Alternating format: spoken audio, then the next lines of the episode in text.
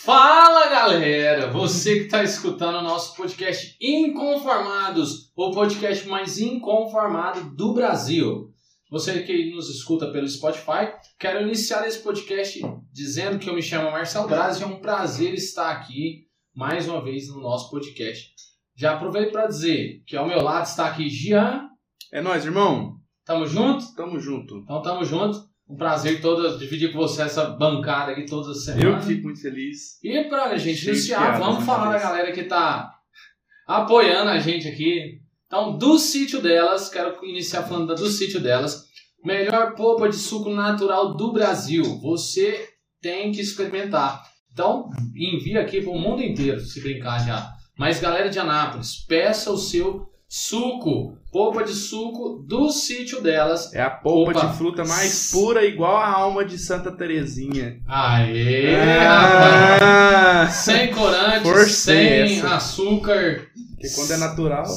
Eita Deus. Então, galera, polpa de suco do sítio delas, a melhor que há no mercado. Compre já a sua. Outro patrocinador nosso, Universo Católico. Nós temos todas as canecas.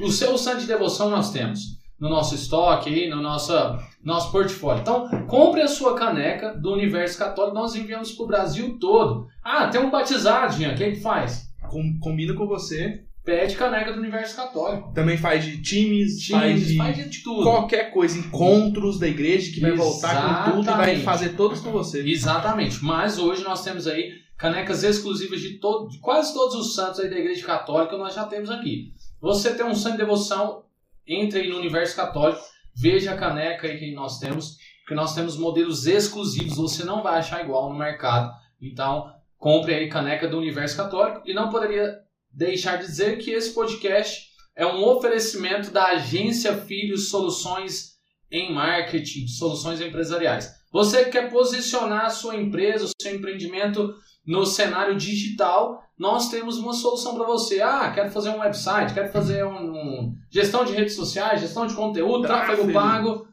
A agência Filhos tem a solução perfeita para você. Sem enrolar agora, Jean. Sei que já agora já podemos dizer que agora a gente já está muito amigo aqui, né? Caramba, Então, apresenta o, nosso, já. apresenta o nosso. Esse podcast que a gente já gravou de 15 vezes, né? Galera, você tá, ouvindo, seis. você tá ouvindo aí agora, então a gente já gravou de 300 vezes, agora vai dar certo. Mas apresenta pra gente o nosso convidado. Ed Bueno, jovem sarado, palmeirense, São Paulino, né, do estado de São Paulo, né? Acho que não posso falar palmeirense e São Paulino mesmo, na mesma frase, assim, não dá muito Não, certo. não dá, não. Capão Redondo, Pei Pei, Calma, gente. Eu tô recordando tudo que gente já falou. Prazer, meu irmão, estar aqui com você mais uma vez. Acho que é a terceira vez que você veio aqui hoje, né? Sim, sim. Já tô me sentindo aquela série Dark. Prazer, viu, cara, te conhecer e estar aqui com você hoje. Cara, Ô, Ed, pela décima nona vez, fala quem é você, o seu nome, o seu, o seu nome precisa, né? Porque a galera já ouviu. Mas quantos anos você tem? Você é noivo de quem? Vai falando aí, o que, o que a gente já sabe. Mano, eu tenho 28 anos de idade. Eu sou missionário, faço parte da missão Jovens Sarados. Pra mim é uma alegria gigantesca poder estar aqui com vocês, né? Acho que pela terceira ou quarta vez hoje. e que. E eu tenho certeza que, assim, cara, ou isso daqui vai ser muito bom, muito bom mesmo, ou Deus já tá tentando falar faz tempo pra gente. Fa- Faz tempo que Deus. Eu acho, isso aí. eu acho para, agora- pelo amor de Deus, pelo meu amor. Eu acho que eles, a gente subiu de uma vez. Eles, eles mas peraí, mas até agora eles, Eles não viu que- entenderam. É, é déjà vu que é aquela parada que você já. Parece que você sente uma coisa que já. Parece que eu tô tendo déjà vu, parece que eu já escutei falando 15 vezes dos jovens sarados, 20. Cara, E quem tá vendo essa, essa live aí, ó, envia aí no aviãozinho pra tantas pessoas aí que você conseguir e vamos pra cima. É isso aí, vai ser muito louco esse tempo. Que? Então vamos falando aqui. Sou noivo da Mari, a mulher mais linda do mundo. E é isso aí, só queria dizer isso. Amor, se você estiver vendo, te amo. Galera, você que tá vendo pelo Spotify, vendo, né? se você estiver escutando pelo Spotify, nós temos também toda a questão de áudio, visual, tá aí no YouTube. Só você ir pro YouTube, você assiste na íntegra o nosso podcast.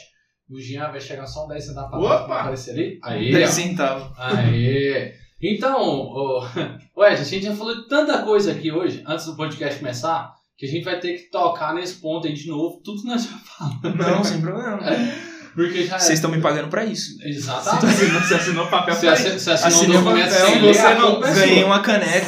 Se você não, não, não falar, seu fígado fica aqui com a gente. Então você assinou, então. Vambora. Batatinha frita. Um, dois.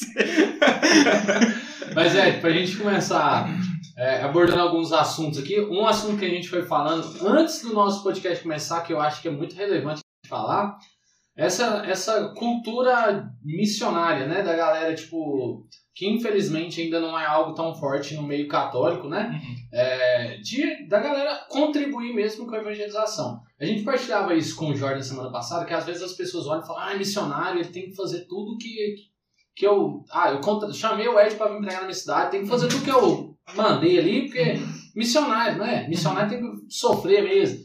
E não é assim, né? Na, na sua visão, que a gente já ouviu aqui, mas falando com a galera que está nos escutando, até minha sogra pediu pra gente falar sobre missão, né? É, qual que, o que, que você pensa sobre essa questão, tipo assim, de dessa ajuda missionária, né? A gente Uhum. falava sobre, muitas vezes até mesmo a questão dos protestantes, eles contribuem muito com os missionários e ainda Uhum. hoje na Igreja Católica a gente não tem tanto isso. É, partilha um pouco a gente aí da sua opinião dessa questão, né? O que, que você pensa e tal, que a gente já falou muita coisa aqui antes. Sim.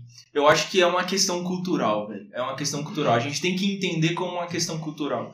A gente vem de uma realidade é, dentro da, da, da nossa Santa Igreja de que os leigos eles começaram a participar de maneira ativa da igreja pós-Concílio Vaticano II.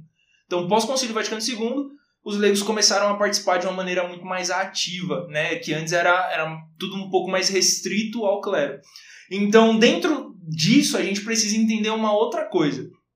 É que a realidade missionária, ela era tida apenas para comunidades, membros de comunidade. Então, um missionário que vive integralmente pro evangelho, que não é padre e que não é freira, ele necessariamente tem que estar dentro de uma, de uma comunidade, né? E viver ali a sua missionariedade em tempo integral dentro da comunidade, a comunidade de alguma maneira sustenta o missionário, né? Então aí a gente tem os exemplos da Canção Nova, Shalom etc, etc. Mas eu acredito, e isso é, eu vejo que os nossos irmãos evangélicos eles acabaram entendendo um pouquinho mais, é que assim, cara, é muito necessário que existam missionários leigos, famílias leigas missionárias dentro do mundo, dentro de todos os lugares, usando desses lugares de maneira, usando das suas vidas nesses lugares de maneira integral para a pregação do evangelho. É muito necessário que isso aconteça. É necessário que nós tenhamos missionários, jovens missionários, vivendo de maneira integral a missionariedade dentro de uma universidade. Porque, mano, a- a- o foco dele ali vai ser evangelizar os universitários. Ele vai trabalhar para evangelizar. Cara, porque querendo ou não, mano, e isso é algo que os nossos, como eu falei, os nossos irmãos evangélicos entenderam e por isso que a gente vê, cara. é, compara de verdade, assim, eu não tô falando mal, mas compara um, um grupo é, é, de oração universitário com movimentos evangélicos dentro de comunidades. Eu não sei como é que é aqui, mas se você for pegar em São Paulo, os movimentos evangélicos dentro de comunidades são infinitamente maiores e estão em muito mais universidades do que os próprios grupos de oração universitários. Por quê? Porque eles entenderam, eles entenderam sobre a importância de terem pessoas vivendo de maneira integral a missionariedade, também é, é, é, espalhadas por aí, leigos, jovens leigos. Eu, eu sou um jovem, eu sou leigo, eu tenho 28 anos de idade e eu decidi entregar minha vida diante do chamado que eu acreditei, que eu acredito que o Senhor me deu. Eu decidi entregar minha vida para o Evangelho. Eu posso fazer coisas que talvez os meus amigos que é, vivem ali para um, um trabalho de carteira assinada, etc, etc, não podem fazer. Eu posso ir onde eles não podem ir, como eles também vão onde eu não consigo chegar. Então acho que a gente precisa entender que esse trabalho ele é necessário dentro da igreja, só que o missionário ele precisa da igreja. O missionário ele precisa da igreja. E aí entra aquele lance cultural que a gente partilha. Nós ainda não entendemos a importância de termos missionários leigos, né, é, é, dentro da igreja inseridos em diversos lugares.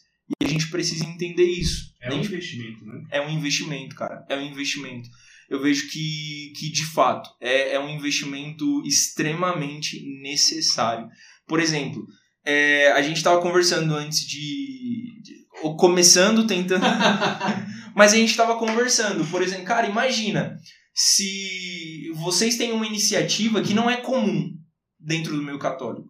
Você não vê vários podcasts católicos espalhados aí, etc, etc. Agora imagina se a galera pensa assim, mano, ó, tem o Podpah, tem o Flow e, cara, tem o Inconformados que é, é nosso. É nosso como igreja. Mano, vamos apoiar os caras e vamos fazer bombar esse negócio. Vamos patrocinar os caras com computador, vamos, vamos patrocinar os caras com, com câmera, vamos patrocinar. Mano, vamos fazer rodar, porque é nosso. Eles estão levando a mensagem de Jesus. Eu acho que esse é o grande fato. A galera, ela não tem a consciência da importância de se levar a mensagem de Jesus para todos os lugares. Porque se tivessem, eles não, não mediriam esforços para apoiar pessoas que querem entregar a vida para levar essa mensagem. Eu preciso entender que, cara, a Brenda, a Brenda, ela, ela é, é engenheira barra contadora. E tipo assim, mano, a, você tem um escritório. Então você tá no escritório ali durante a semana. Mano, enquanto você tá no escritório durante a semana, existe uma pessoa que durante a semana também tá trabalhando para levar a mensagem daquele que você acredita. E você talvez não pode ir de maneira integral porque você está no escritório, por enquanto, mas que é, de alguma maneira você pode ajudar com que essa mensagem ela chegue para mais pessoas. Para mais pessoas. Isso a galera evangélica entendeu demais, velho. Eles entenderam demais. O, o que importa para eles é que a mensagem chegue. E eu posso dizer para você assim, eu sou missionário, eu fui, eu vivi um tempo, nove meses, na, quase um ano na Colômbia.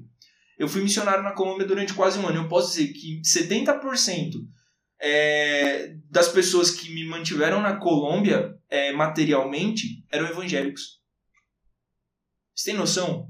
70% dos recursos vieram de evangélicos. E eu sou católico. Os caras não estão preocupados em, em, em, se é um missionário católico, se é, não, eles estão preocupados se aquele cara está levando a mensagem de Jesus. E eu vejo que essa mentalidade a gente ainda não tem.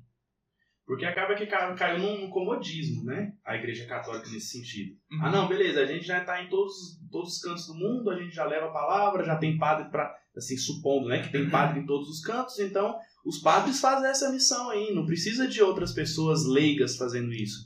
Aí as galera de outras religiões, não, pera aí, velho, os padres não conseguem fazer isso tudo. E a gente quer difundir a nossa religião, o nosso movimento. Bora investir. Igual a gente estava falando antes de começar, né, e tal. É, muitas, muitos, muitas religiões aqui têm uma estrutura gigantesca e, e pagam as pessoas para poder uh, usufruir dessas ferramentas de tudo. Uhum. Eles investem nas pessoas para as pessoas irem, saírem, evangelizar de certa forma uhum. e, e vai crescendo. A igreja tá, tá se sentindo incomodada, mas até agora não tá fazendo muita coisa com isso. Cara, e um, um lance que eu pego é que, tipo assim, e, e que fique claro, né, para quem tá escutando, para quem tá vendo a gente, quando a gente fala de igreja, a gente não tá falando de instituição, mas a gente tá falando de nós como pessoas. Nós somos igreja, né? E uma coisa que que me vinha muito enquanto você falava agora era, era de fato essa. É, você falou, né? Ah, não, mas a gente está em vários lugares do mundo. O mundo hoje ele tem aproximadamente 7,4 bilhões de pessoas. 7,4 bilhões de pessoas. Isso é dado estatístico, real. O mundo tem 7,4 bilhões de pessoas. Apenas 3, alguma coisa já ouviram falar de Jesus. Mano, metade do mundo nunca ouviu falar de Jesus. A gente tem uma visão que pra gente. Vocês estão me escutando falar isso agora e vocês podem achar que isso é utópico. Mas se a gente for pegar, mano, Ásia, é, se a gente for pegar África, Oriente Médio, existem lugares que a mensagem de Jesus nunca chegou. Existem mais de mil idiomas e dialetos que não tem um versículo sequer da Bíblia traduzido para eles.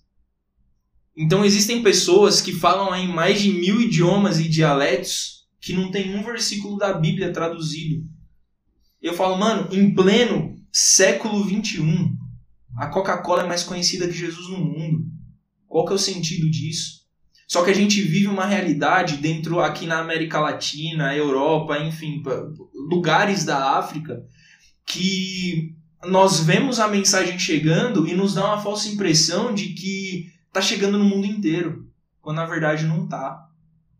Quando na verdade nesse momento existem missionários na janela 1040, que é a janela é uma janela que fica aqui, pega países da África, é, que fica abaixo da linha do Equador, África, e que eles estão dando a vida deles literalmente para que a mensagem do evangelho chegue para a galera que vive nessa janela 1040, que é a janela onde tem o maior núcleo de pessoas que nunca foram alcançados pelo evangelho, que nem sequer sabem quem é Jesus. Então, tipo assim, mano, o que, que a gente tem na cabeça de achar que o que a gente faz tá bom? O que, que a gente tem na cabeça quando a gente desencoraja um missionário? Porque eu falo por mim mesmo, quando o senhor me chamou à missionariedade, o que eu mais, cara, o que eu mais escutava, escutava de gente de dentro da igreja, da própria missão. Cara, isso é coisa de vagabundo, você não quer trabalhar, né? Você vai passar fome, você não dura três meses. Isso eu tô falando, tipo assim, não era gente de fora que falava isso. Uhum. Gente de dentro. Eu falo, mano, qual que é o, o, o qual que é a visão de evangelho, de evangelização que essa galera tem? E aí a gente vai pegar a galera, tipo, por exemplo, da Jocum, Jovens com uma Missão, porque a sede deles fica no Havaí, eles têm uma universidade no Havaí que ao longo de 40, 50 anos eles já treinaram mais ou menos aí uns 4, 5 milhões de missionários. 4, 5 milhões de missionários. E eu falo, mano, a gente não fez nada ainda. A gente acha que fez quando na verdade a gente não fez nada, nada, nada, nada, nada. E a gente continua vivendo uma vida cômoda porque é fácil pra gente é, é, é ter acesso ao evangelho. Quanto mais fácil é para nós ter acesso ao evangelho, menos a gente se importa com quem não tem. Porque querendo ou não, nós temos dentro de nós uma natureza adâmica. O que, que é essa natureza adâmica? A natureza do homem caído, a natureza do homem egoísta que olha só para si, que olha só para o próprio, próprio umbigo, para suas próprias vontades e desejos.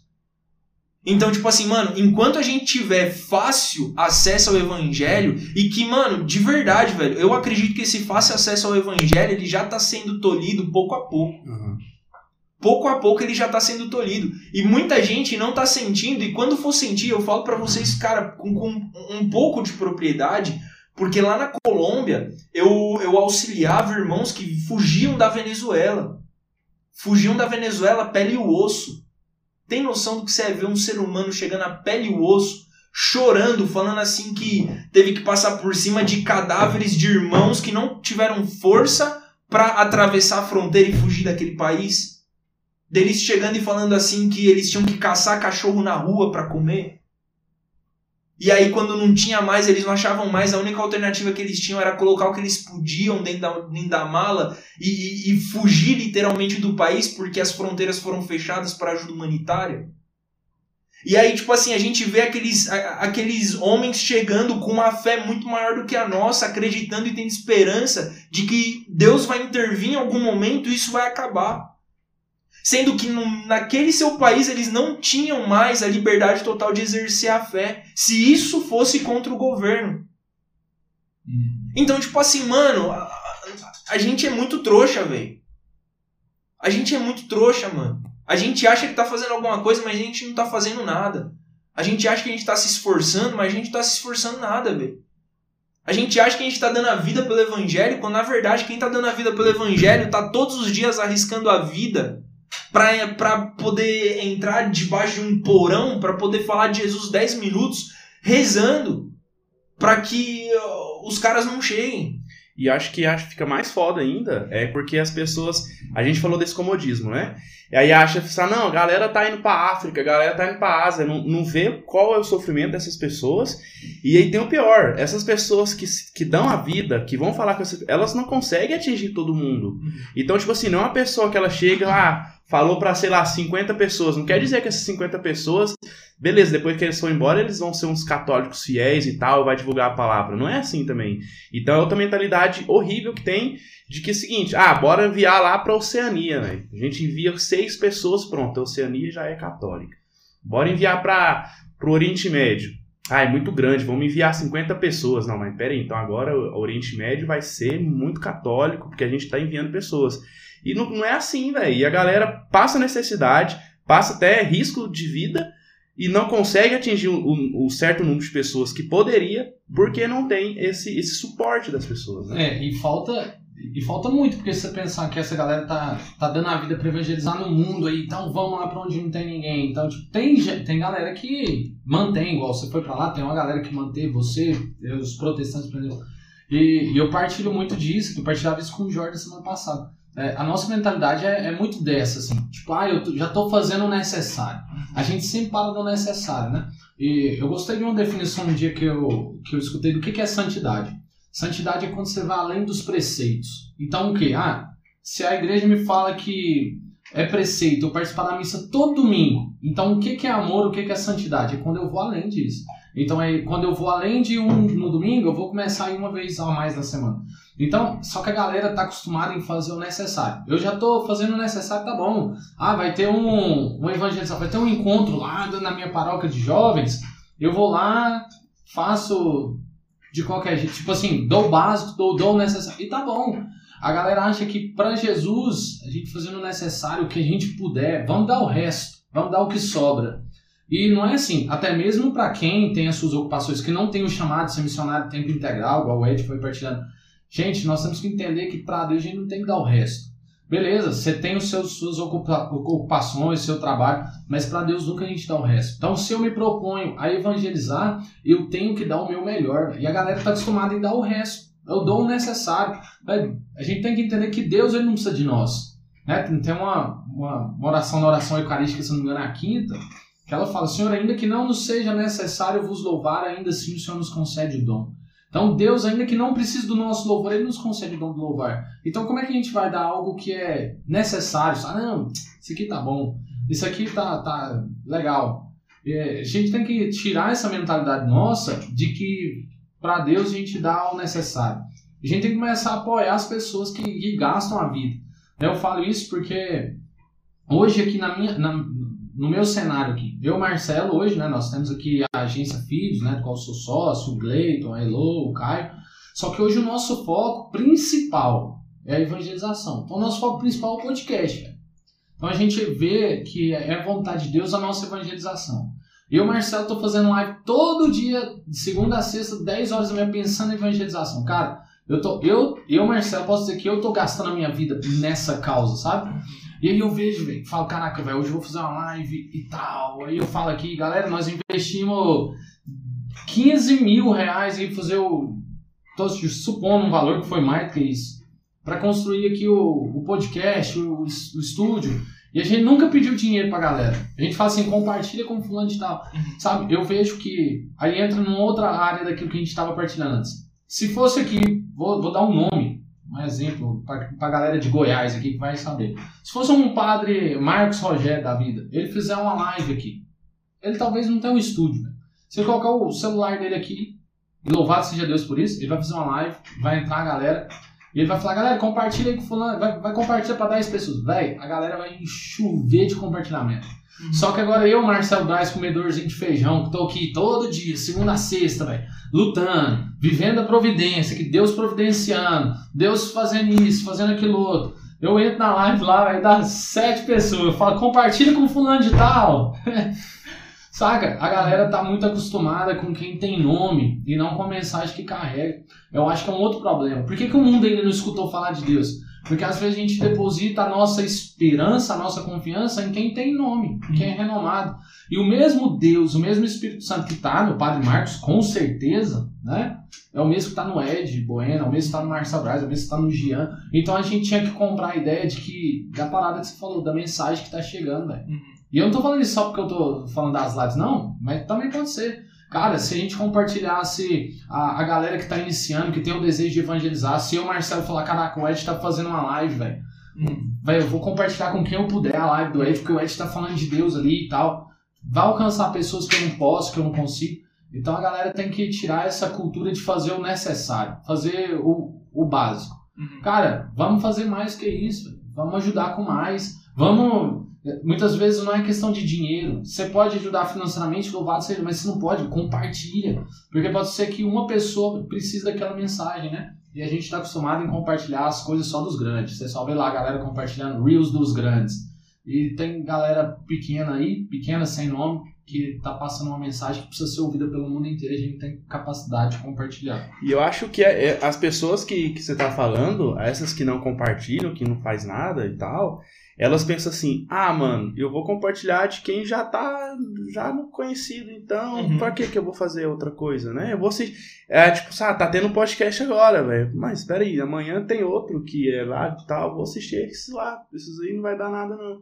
Então, assim, nem é. A gente não tá pedindo, cara, pra você sentar a bunda aí e assistir. A gente só tá falando assim, ou. Pelo menos ajuda a gente a chegar a quem precisa. Se você não precisa, tá tudo bem. Louvado seja Deus, sua vida tá boa. Mas tem gente que não conhece. E se conhecesse, ah, ficaria, caramba, o que o Marcelo agora acabou de falar talvez serviria pra uma pessoa. Mano, é, é muito isso. Entra naquilo que a gente tava conversando, cara. É, é uma visão. Sabe aquela viseira de cavalo, sabe? Tipo, é a galera, mano, que não olha o macro do rolê, olha o micro que, apre- que viu e aprendeu. Ah, não, cara, você citou o lance do Padre Marcos, né? louvado seja Deus pelo ministério dele, mas. Frei Gilson, por exemplo, lá em São Paulo, louvado seja Deus, cara, 200 mil pessoas e um, e um rosário. Só que, tipo assim, mano, se eu é, ligar às 6 horas da tarde o meu Instagram pra rezar um terço, eu acho que, mano, deve dar uma, duas pessoas no máximo. E uma delas vai ser a Mari, com certeza. Cara, porque é muito isso, mano. E a gente, a gente precisa. A gente precisa entender, mano, que a evangelização ela, ela não é feito de um, porque na, na igreja católica não existe um. Para Jesus não existia um, era sempre nós. Sempre nós. Eu, eu não sou melhor do que vocês.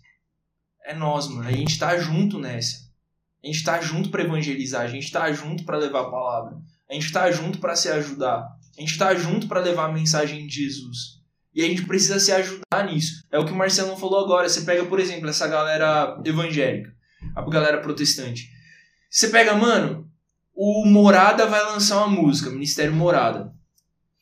Todos os outros, mano, começam a postar sobre o lançamento da música do Morada. Você pega, tipo assim, sei lá, o André Valadão, você pega outros, cara, todo mundo. Você pega um Isadora Pompeu, você mano, todos os, os cantores, ministros é, é, protestantes começam a postar. A Morada vai lançar música nova e posta lá o teaser da música dos caras. Os caras não têm. É, é, lógico, não, não tô generalizando, mas pelo que a gente olha, pelo menos nesse núcleo, a galera não tem um lance de tipo, não, É meu, eu não, eu não posso é, mostrar ele porque senão ele vai me abafar. Eu não posso mostrar o Marcelo porque senão o Marcelo vai me abafar. Uma das coisas, tipo assim, teve uma época que eu tava fazendo umas lives e tava até acho que umas 200 pessoas, e poucos 200 pessoas. E, mano, acho que fora a Tainá, velho, eu não, não lembro de ter chamado pessoas pra estar comigo nas lives que, tipo assim, mano, hypadas, assim, a galera que. Não, mano, o Marcelo teve um dia comigo, não foi? Aham. O, o, o, Jordan, o, Jordan, que, o Jordan que ninguém conhecia, tipo assim, no sul pelo menos, a galera não conhece muito, mas é, os meninos da Dynamos lá de Itabaiana, na, no interior da Paraíba, no sertão da Paraíba. Então, eu vejo dessa forma. Se eu vejo, mano, se eu tô na presença de alguém, eu, mano, eu sinto a presença de Deus através da vida dessa pessoa, não importa, mano, se ela é conhecida ou, ou não. Eu quero estar quero tá perto, eu quero que ela esteja perto de mim, mano. Se a gente vai fazer live, a gente vai fazer live junto. Eu- curto estar do lado de pessoas que, que eu acredito de verdade, mano. E aí não importa se a pessoa é famosa ou não, isso não importa, mano. O lance, ontem eu vi uma frase que dizia assim que é, o, o- o querer ser conhecido nada mais é do que um exercício do próprio ego, assim. Então, eu vejo, mano, não, não tem sentido querer ser conhecido aqui. Não tem sentido. Eu não tenho que ser conhecido. Jesus tem que ser conhecido. O Ed não tem que ser conhecido. Jesus tem que ser conhecido. E uma coisa que eu até partilhei com a Mari um dia desses, eu falo, mano, no dia, velho, no dia que eu começar a pregar nos lugares e eu ver que as pessoas, elas estão falando mais de mim do que de Jesus, eu paro de pregar, velho. Eu paro de pregar. Se de alguma maneira eu eu eu oro para que eu não chegue nesse ponto, se Deus quiser, mas se alguma se algum momento eu ver que isso tá acontecendo, eu paro de pregar, velho. Uhum. Porque não sou, não é sobre mim, é sobre Jesus, mano. Eu não salvo ninguém, o Marcelo não salva ninguém, mano. Ninguém, não, é Jesus, velho. Jesus, ele é, ele é o centro de tudo, mano. Jesus, ele é o alfa, o ômega, o princípio, o fim, é, ele é, mano. Ele é. O grande problema é que, tipo assim, as pessoas ainda querem ser o centro da mensagem. Ainda que velada, veladamente, assim. Mas Uhum. elas ainda. As pessoas querem ser o centro da mensagem. O centro da mensagem é Jesus, mano. O centro. Eu querer ser o centro da mensagem, por exemplo, mano. Eu lembro que eu fui pra um evento. Aí eu vi, tava lá, tipo assim, mano. um, não vou dizer onde nem quem, mas foi pregar um- uma pessoa. Mano, o cara não abriu a Bíblia, não falou um versículo bíblico. Começou, passou 40 minutos falando, dando uma mensagem de autoajuda para um ginásio lotado de pessoas que estavam ali, teriam de estar ali para escutar a respeito de Jesus. Então, mano, o cara passou 40 minutos dando uma mensagem de autoajuda sem um versículo bíblico que seja, sem uma Bíblia aberta. Mano, Jesus transforma, velho. A mensagem de Jesus transforma. A minha mensagem, minha mesmo, ela pode causar alguma coisinha, uma coceirinha no seu coração e você vai sair, tipo, talvez um pouco mais confortado, mas quando você voltar para sua casa, o prazo de validade da minha mensagem vai acabar. As minhas palavras, elas passam. As palavras dele não passam. E a gente precisa entender isso. Por isso que, como o Marcelo falou sobre esse lance da santidade, mano, é o jovem rico, velho. Jesus falou, mano, tá, tá, se eu- não, mas isso eu faço. Agora, se você quer ser perfeito, faz mais. Vende tudo que você tem. Vende, vende teu Instagram que tá com 300, 400 mil pessoas.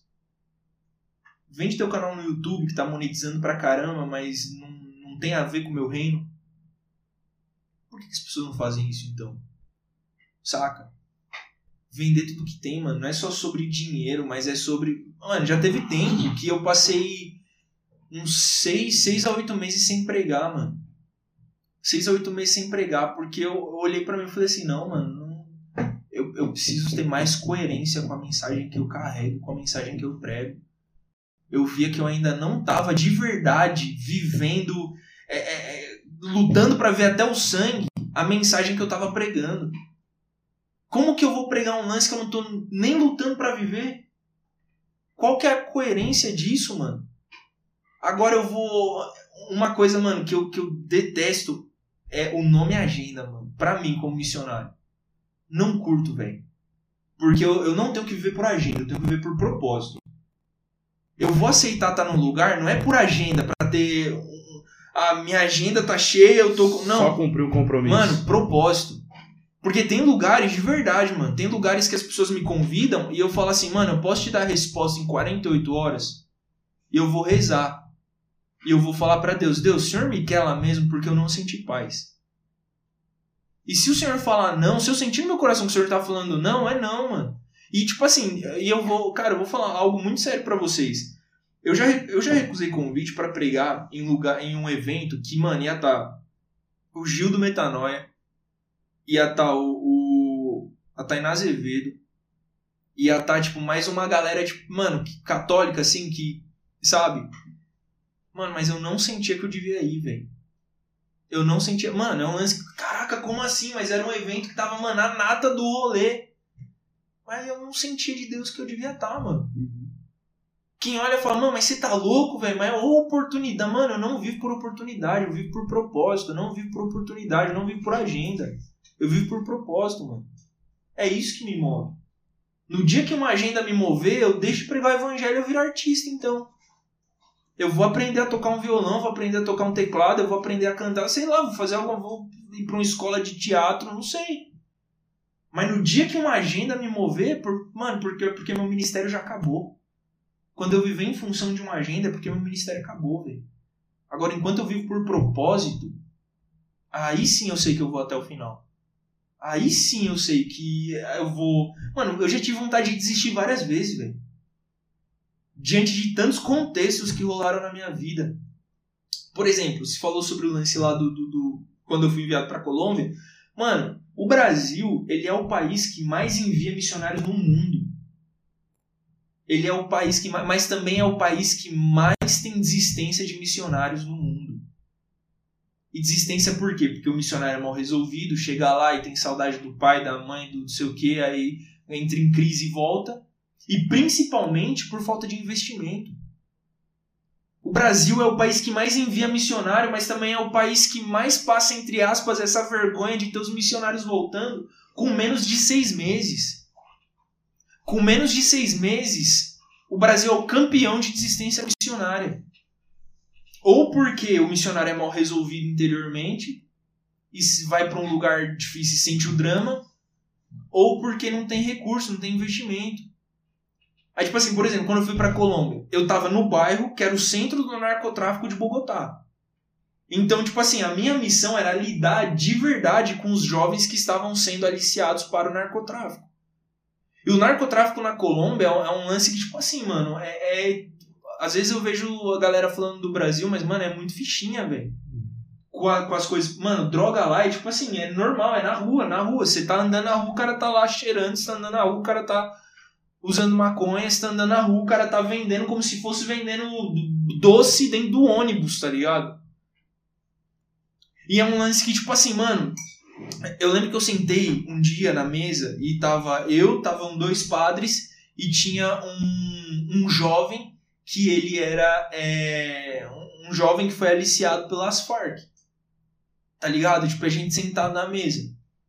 E o jovem, ele querendo sair daquela realidade, saca? Eu nem posso me alongar muito falando sobre isso, mas é só para vocês terem uma ideia de que, tipo assim, mano, como, como que funciona o rolê na Colômbia? Os caras, eles chegam, eles chegam nas... A, as Farc, NL, ENL, eles chegam... Um, as guerrilhas. Eles chegam nas fazendas e obrigam o fazendeiro a permitir que eles plantem e eles tem dois meninos, 7, 8 anos de idade, beleza, um vai com a gente. Caraca. Acabou. Acabou. Se for, morre. Grandes, grande parte da guerrilha é, é feita assim. Ah, Eles chegam nas fazendas, ah, tem dois meninos, um vai com a gente. Acabou. Ninguém vai dizer não. Se dizer, morre. Uhum. Então, tipo assim, mano, eu lá, eu fui, eu fui ameaçado diversas vezes. Porque jovens começaram a ter um encontro com Jesus e a saírem do narcotráfico, a saírem da rua, saca? Então tentaram entrar três vezes na casa que eu morava lá. Uma delas eu me escondi na capela, outra delas eles não conseguiram passar do segundo portão, lá era cheio de portão. Eles não conseguiram passar de um segundo portão. A outra, eles não conseguiram entrar. Eles passaram do portão, passaram do segundo, eles não conseguiram entrar dentro da casa mas eles transitaram ali na, na garagem, levaram um monte de coisa lá da garagem, dando sinais, né? Uhum. Então, um dos jovens que eles. Um dos jovens que a gente conseguiu tirar do, narcotráfico, ele disse para mim. Ele falou, Ed, é o seguinte, eles estão se referindo a você como brasileiro. Cuidado. Cuidado. Não tem a rotina mais aqui. Então, tipo assim, eu não tinha rotina na Colômbia. Um dia eu saía um horário, outro dia eu saía outro, outro dia eu saía outro, outro dia eu saía outro. Eu pegava caminhos diferentes. Eu tinha que fazer todo um, um rolê para não ter rotina, porque esse jovem falou para mim, eles estão de olho em você. E é um lance que, por mim, eu tava lá até hoje. Mas por que, que eu voltei? Porque eu, chegou um momento que o dinheiro acabou. Chegou um momento que o dinheiro acabou. Entende? Então, essa é a realidade de grande parte dos missionários no, no mundo hoje. Eles querem entregar sua vida para a missão. Eles querem. Eu, de verdade, cara, lá na Colômbia não tinha microfone, não tinha palco, não tinha evento, não tinha nada. Só que, mano, eu trocaria todos os meus eventos, to, tudo que já me chamaram pra. Mano, pra estar tá na rua com eles lá. Pra estar tá acolhendo a galera que chegava da Venezuela. Pra, mano, mas enfim. Não vou falar muito sobre isso, mas. Mas é muito essa realidade, Mas velho. é uma realidade bem, vamos dizer assim, conturbada, né? Porque você viveu muita experiência, assim, que pra você poderia ser o momento de você desistir. Eu penso, eu, caraca, eu tô num lugar distante, num país diferente, galera quer me matar mesmo, tem que tentar entrar três na minha casa. Então, assim, é uma realidade que às vezes. Aí entra aquilo que eu falei, da galera fazer o necessário. Tem uma galera que tá gastando a vida mesmo, tá doando a vida, né? Mais do que gastar. Porque quando a gente fala de gastar, então a galera que tá, tipo, abrindo mão da juventude, abrindo mão de coisas listas para poder anunciar. Mas tem uma galera, velho, que tá correndo, vou, vou usar a palavra, correndo risco de vida por conta, do, dando a vida de fato por conta do evangelho. Então a galera que, tipo, tá morrendo para anunciar, né? E a gente tá acomodado aqui fazendo o necessário. E a galera, tipo assim, mesmo. desculpa te interromper, mano, mas é, às vezes a galera fala, não, mas eu não tenho condição de ir pra África, eu não tenho condição de ir pro Oriente Médio. Mas, mano, a Colômbia, fronteira com, com o Amazonas, é o 45º país que sofre a maior perseguição religiosa no mundo. Na verdade, agora é o 35º país com maior perseguição religiosa no mundo. Porque lá, eu vou dizer de coisas que, que de fato eu escutei lá e vivenciei. Existem lugares na Colômbia em que os guerrilheiros eles chegam e eles falam assim pro padre: é o seguinte, você vai me dar, sei lá, trazendo pro, pro real, você vai me dar 3 mil reais por semana, senão você não vai poder celebrar missa aqui, você não vai poder abrir a igreja. Se você abrir a igreja, eu mato você. Ponto. Os caras funcionam assim. Existem lugares lá. A perseguição religiosa na Colômbia é muito forte, cara. Porque missionários tentam evangelizar em lugares que são zonas rurais, digamos assim. Só que as zonas rurais elas são tomadas pela guerrilha. E aí você pega uns caras, e aí, mano, eu dou valor demais, mano, demais, demais. Existem uns caras, a Colômbia é conhecida mundialmente pelo café. Então, dois homens, eles se levantaram e abriram uma empresa de café e eles chegaram pros, pros é, é, fazendeiros que tinham plantação de droga na casa deles porque eram obrigados pela guerrilha, falavam assim, olha, é o seguinte, a gente vai fazer, a gente vai tirar toda essa droga e a gente vai plantar café. Quando o café crescer, a gente vai colher ele, a gente vai exportar para vários, eles exportam para vários lugares do mundo, a gente vai exportar para esses lugares. O dinheiro que, que nos entregarem, a gente entrega para vocês, vocês fazem o que vocês quiserem. A guerrilha, a guerrilha matou um dos dois por causa disso. A guerrilha matou um dos dois por causa disso. E o outro tá vivo e continua fazendo esse trabalho. E continua fazendo esse trabalho. Então, lance, sabe o que, que não me entra na cabeça de verdade?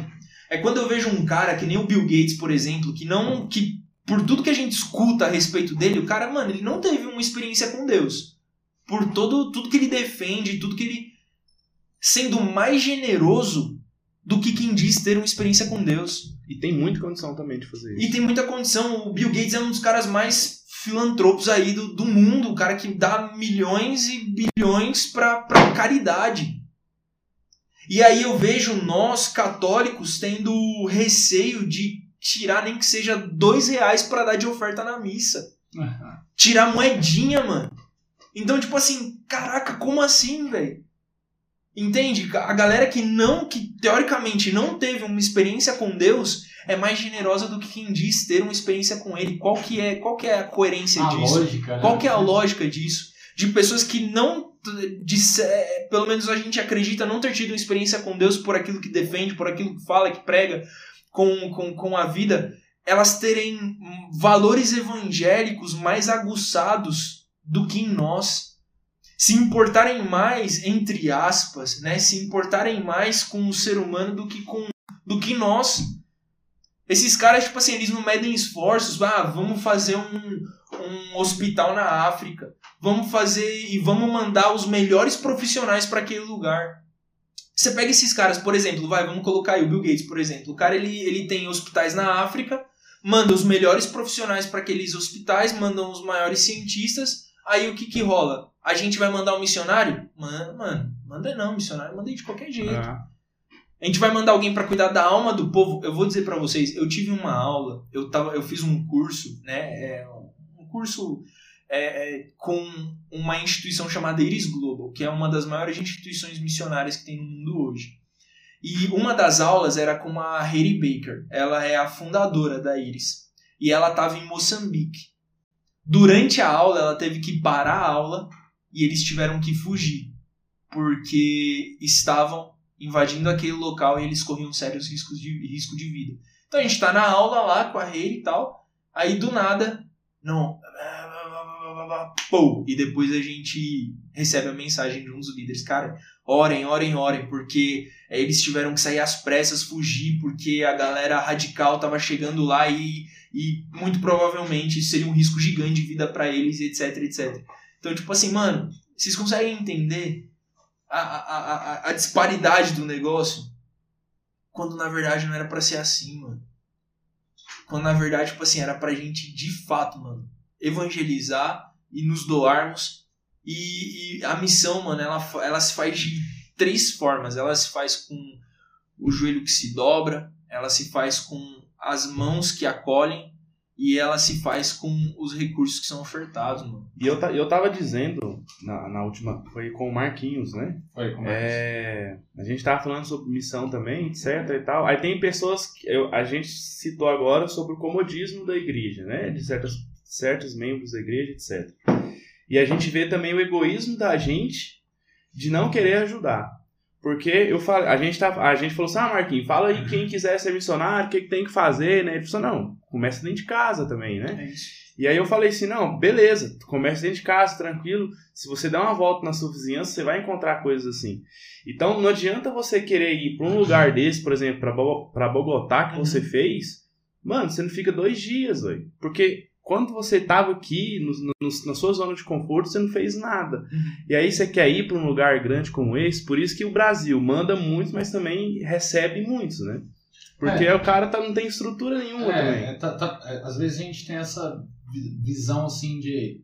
Acho que muitos missionários desses que voltam têm uma visão muito romantizada, romantizada da, missão. da missão. Então olha a missão e fala: caraca, eu vou pra África e não sei o quê. Quando chega lá, vê que é totalmente diferente dos filmes, né? É. E é isso. Mas a gente só vai aprender e só vai ter esse chamado, né, assim, de, de ir para missões maiores quando a gente é fiel no pouco. É aquilo que a gente fala. Então, cara, se eu quero ir para Bogotá, eu tenho que aprender que eu tenho que ser fiel a Deus na, nas missões que Ele me dá, na minha casa, no meu serviço, aqui na cidade, no país. É, não, não adianta pular etapas, até mesmo na vida missionária. Tudo, tudo precisam ser passos, né? Atos fala sobre isso, né? Primeiro você é Jerusalém, Judéia, Samaria, depois até os confins da terra. Então, primeiro na sua casa, depois na sua cidade, depois na sua pátria e depois você vai para os confins da terra. Então a galera já tá querendo ir para os confins da terra.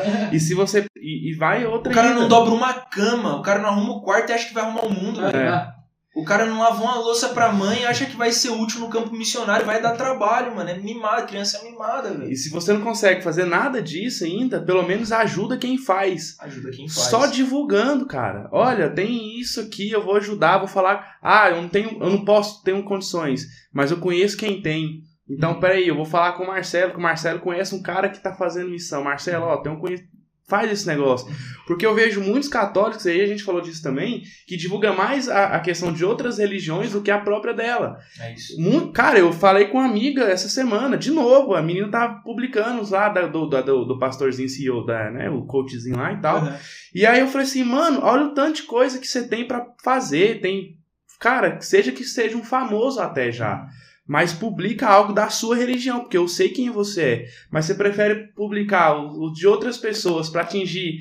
Aí você traz para dentro da tua casa mensagens que você não quer colocar da, da católica, né?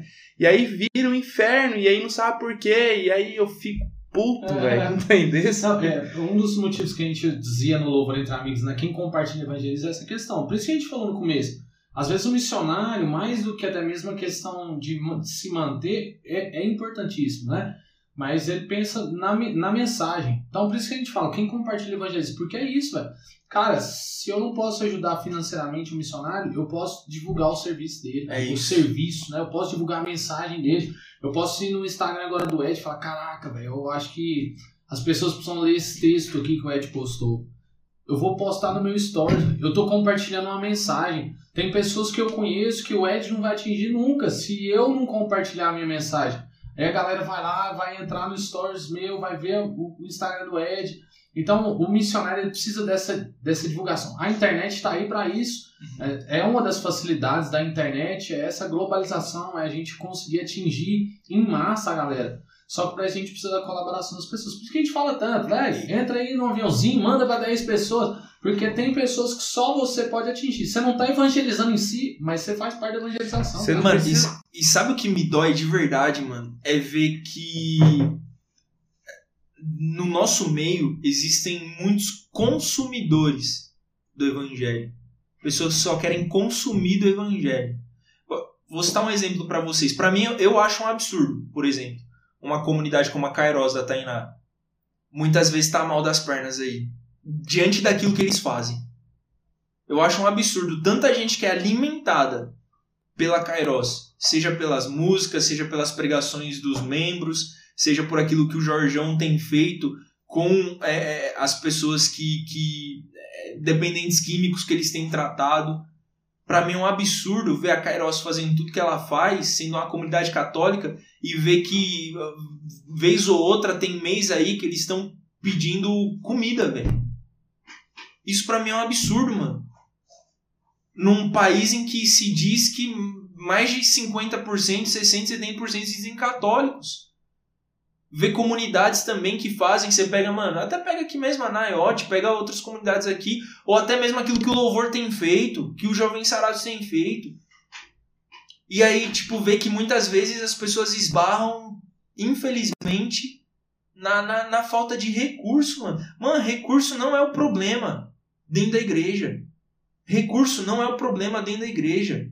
Porque ainda. Mano, quantos, quantos católicos tem no mundo hoje? Não sei quantos milhões, quase bilhão de católicos, uhum. ou bilhão de católicos tem no mundo hoje. Mano, recurso não é o problema. Recurso não é o problema. Eu queria falar outra coisa, mas não vou falar, mas recurso não é o problema. o problema é outro, saca? O problema é outro. Infelizmente. Só que, mano, a palavra de Deus diz: não dá para servir a dois senhores. Ponto. É. Não dá para servir a dois senhores, saca? E é um lance que, tipo assim, mano, que nem você estava falando. Eu lembro que quando, quando eu fui pra Colômbia, o primeiro mês, mano, eu não sabia que eu ia enfrentar um grau na Colômbia. Zero grau, às vezes menos um. O meu primeiro mês, mano, foi dormindo em posição fetal, velho. Porque eu não tinha roupa suficiente, eu não tinha coberta suficiente por causa diante do frio que fazia, saca? E aí, quando eu partilhava, eu partilhei com duas pessoas a respeito disso a primeira coisa que falaram para mim, mano, vem embora. Falo, caraca, não, mano. Por que que quando a gente começa alguma coisa e essa coisa que a gente começou se torna difícil, a primeira coisa que as pessoas falam é para. Você não precisa disso não. Mano, qual que, é, qual que mentalidade é essa? Eu tô falando no nosso meio mesmo. Porque pode ser que, sei lá, vocês passem 3, 4, 5 meses fazendo podcast e talvez vocês não tenham um retorno a ponto de vocês puderem talvez viver disso ou investir mais nisso. Talvez vocês vão passar por dificuldades, vão comprar mais microfone parcelado no cartão, aí não sei o que para ir pagando, e as pessoas vão falar: "Mano, você é louco, não, para com esse negócio, velho. Vai fazer alguma coisa que vai vai gerar um retorno para você". Não, mano, continua, velho. Continua só para se Deus mandar parar. Eu costumo falar pra galera, mano, que é, é como no exército. O exército é o seguinte: ou deveria ser pelo menos, né, no seu estatuto. Se o, o, o, o seu comandante fala assim, você vai ficar aqui, você vai ficar aqui, ponto. Você só vai sair daqui se o seu comandante falar, sai daqui e vem para cá. Aí você sai e vai para lá. Agora, se seu comandante falar, fica aqui, ele te esquecer aqui, você vai ficar aqui. Se você sair daqui, você é desertor. Se você sair da posição que seu comandante te colocou, você é um desertor. Agora, se você sai com a ordem dele, beleza. Agora, se ele não dá ordem nenhuma, você fica até ele dar ordem. Em tudo que a gente for fazer, precisa ser assim, velho. Seja no podcast, seja na, na filho, seja na, no universo católico, seja no, teu, no ministério de cada um de vocês. É assim. Deus mandou a gente ir, mandou. Ele mandou a gente voltar? Não, então a gente vai ficar. Vai passar fome? Mas não, não interessa. Se Deus mandou ficar, a gente vai ficar.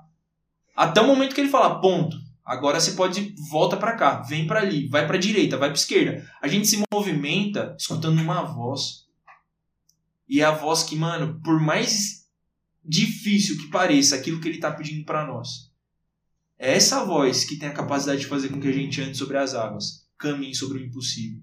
Saca? E a gente precisa entender isso, mano. Se fosse por mim, acho que se fosse por vocês também, vocês já tinham parado há muito tempo. Vocês, estavam fazendo coisa que dava dinheiro, velho. Mas o nosso rolê, mano, aí que é o lance, velho. A nossa, a nossa, o nosso rolê não é desse mundo, mano. Não é desse mundo, mano. A nossa recompensa não tá nesse mundo. Aquele que quiser ganhar a sua vida vai perder, mas aquele que perder sua vida por causa de mim, esse vai ganhar. Essa é a nossa esperança. O que é a nossa esperança não é a gente, ah, não, eu sou de Deus e eu tenho um 30 MacBook, eu tenho uma BMW, eu tenho isso, eu tenho. Não é isso que mostra o quão de Deus eu sou. Não é a minha prosperidade financeira que mostra o quão de Deus eu sou. O que mostra de verdade se eu tenho um relacionamento com Deus é se eu continuo quando o mundo inteiro diz que eu tenho que parar. Uhum. É isso que vai dizer se eu realmente estou seguindo um chamado, um propósito. O mundo inteiro, todo o contexto, tudo que é, tudo tá falando assim, para. Só que peraí, a voz que me chamou tá falando, me disse, continua, persevera. Vai. Não para, não tema. Saca? Uhum. É isso que move esses caras que estão aqui na janela 1040, no Oriente Médio. A qualquer momento, os radicais islâmicos podem chegar e acabar com a vida deles, trucidar, acabar com. arrancar o pescoço deles fora. O que, que faz eles. Que, humanamente, o que, que faz eles continuarem aqui? O mundo inteiro tá falando, sai daí, seus loucos. Mas a gente não escuta a voz do mundo, velho. Eu não sou missionário porque eu escuto a voz do mundo. Porque se fosse, mano, eu vou casar em maio do ano que vem. Eu sou missionário, eu vivo da providência de Deus, mano. Existem pessoas que mensalmente, que acreditam no meu ministério, eles me ajudam para que eu possa me manter no ministério. Não é algo exorbitante, não, é pouco, mas eu sei viver no pouco, eu sei viver no muito e eu sei viver no nada, velho. Aí quando eu falei que eu ia casar, todo mundo falou: "Você tá maluco? Mas você vai sair então, você vai parar de ser missionário, né? Você vai, você vai arrumar um emprego, como se missionário não trabalhasse. Aham. Você vai arrumar um emprego, então. Você tá louco, porque você vai ter uma casa pra sustentar. Mano, se Deus me chamou, ele vai me sustentar solteiro, ele vai me sustentar casado, ele vai. Mano, ele vai. Agora, se Deus falar assim, não, beleza, deu tempo, parou, acabou. Pode fazer outra coisa agora. É ele que vai falar isso pra mim. Agora, se Deus me chamou, ele não é incoerente com ele mesmo. Eu falei, não, mas eu vou casar. Eu e a Mari, não, vamos casar. Mas com que dinheiro vocês vão casar? Mano, mas não é pra minha conta bancária que eu pergunto se eu vou casar ou não. A última palavra na minha vida não tá no, meu, no saldo que eu vejo no aplicativo do banco. Não é o, o meu saldo aqui no aplicativo do banco que vai dizer o que eu posso fazer ou não, o que eu, o que eu quantos filhos eu vou ter, se eu tenho quantos não, mano, quem a última palavra na minha vida quem dá é Deus. Quem dá é Deus, não é o meu aplicativo do banco, não é o meu saldo, não é quanto eu tenho na carteira. Na vida de vocês é a mesma coisa, mano. Nos projetos que vocês estão fazendo é a mesma coisa. Tem gente que tem estúdios muito melhores do que esse. Equipamentos muito melhores do que esse. Mas talvez eles não tenham o que vocês têm. Um propósito. Uma voz que disse, faz. E essa voz ela é muito maior do que qualquer estrutura física e humana. Porque essa voz vai fazer com que vocês saiam daqui para chegar aqui. Se essa for a vontade dessa voz. Se essa for a vontade dele. Tudo que vocês têm que fazer, mano, precisa ser pra glória de Deus, velho. Se vocês tiverem isso na mente de vocês, mano, tu, quando eu acordo de manhã, velho, eu falo, Senhor, a minha primeira oração é essa, Senhor, me ajuda para que tudo que eu faça hoje seja para sua glória. Seja para sua glória. Seja um escovar os dentes, seja um fazer uma comida, seja arrumar o meu, cara, mas que tudo que eu faça hoje seja para sua glória. E se não for, me corrige. Me corrige, me confronta. Mas que tudo que eu faça hoje seja para sua glória. Então, tipo assim, mano, é. Nem sei como a gente. Mano, ficou mó sério, né? O negócio. A gente. Nós começamos rindo. Os outros estavam mó descontraídos, né, velho? De fogo, não sei na onde, agora que caraca. Caraca, Mas- ficou mó sério. Mas, mas eu acho que pra gente absorver essa mensagem, que de fato é uma mensagem que pode disparar pra todas as realidades. A primeira é pra nossa, que de fato, dificuldade a gente já passa, Uhum. mas que a gente não pode parar porque a gente sabe que tá alcançando algumas pessoas. Isso. Por menor que seja, cara, a gente tá alcançando. E uma hora vai alcançar muito mais. Mas a gente tem que não perseguir o sucesso, porque o sucesso ele vai vir uma hora. Aham. Mas é se Deus permitir também isso. Mas, velho, é, é engraçado, Ed, você falar sobre isso, porque é, tem vezes. Você passa por isso, com certeza, já passou, tipo. Velho, tem, tem dia que você fala, velho, vou parar de fazer isso. Uma vez Parece que por eu tô, mês, mais ou menos. Eu tô, tô, tô fazendo isso aqui à toa. Eu passei isso semana passada, velho. Eu falei, velho, o que eu tô fazendo? Podia estar fazendo tanta outra coisa ganhando dinheiro, podia estar fazendo. Tô aqui. Aí eu fa- até falei na live, velho. Falei, galera, tô, tô abrindo meu coração pra vocês que eu acho que eu nem vou fazer isso mais, essa live. Aí falei, "Deixa- não, não vou fazer porque, não, parece que todo esforço que tá fazendo é pouco e parece que todo esforço que tá fazendo não tá sendo, tá sendo em vão tal. E aquele negócio no coração, vou parar de fazer isso. Um ano falando. né? Aí eu saí daqui, a live é 10 horas, saí daqui, fui pra Miss, aí eu, a, uma das leituras, não lembro qual era a leitura, falava disso e o padre falou disso no dia. Falou, se Deus te, te chama para ir, vai sem medo. Vai sem medo. Não precisa olhar para trás, não volta atrás. Deus não volta atrás. Eu falei, caraca, velho. Tipo, é eu, eu Marcelo falando, velho, não tá dando certo, tá, não tem saída isso que eu tô fazendo, não tô, vendo norte, não tô vendo futuro. E caraca, velho, mas é aquilo que você falou, é ouvir a voz de Deus, né? É, diferente do, de você, né? O Jorge tava aqui com a gente.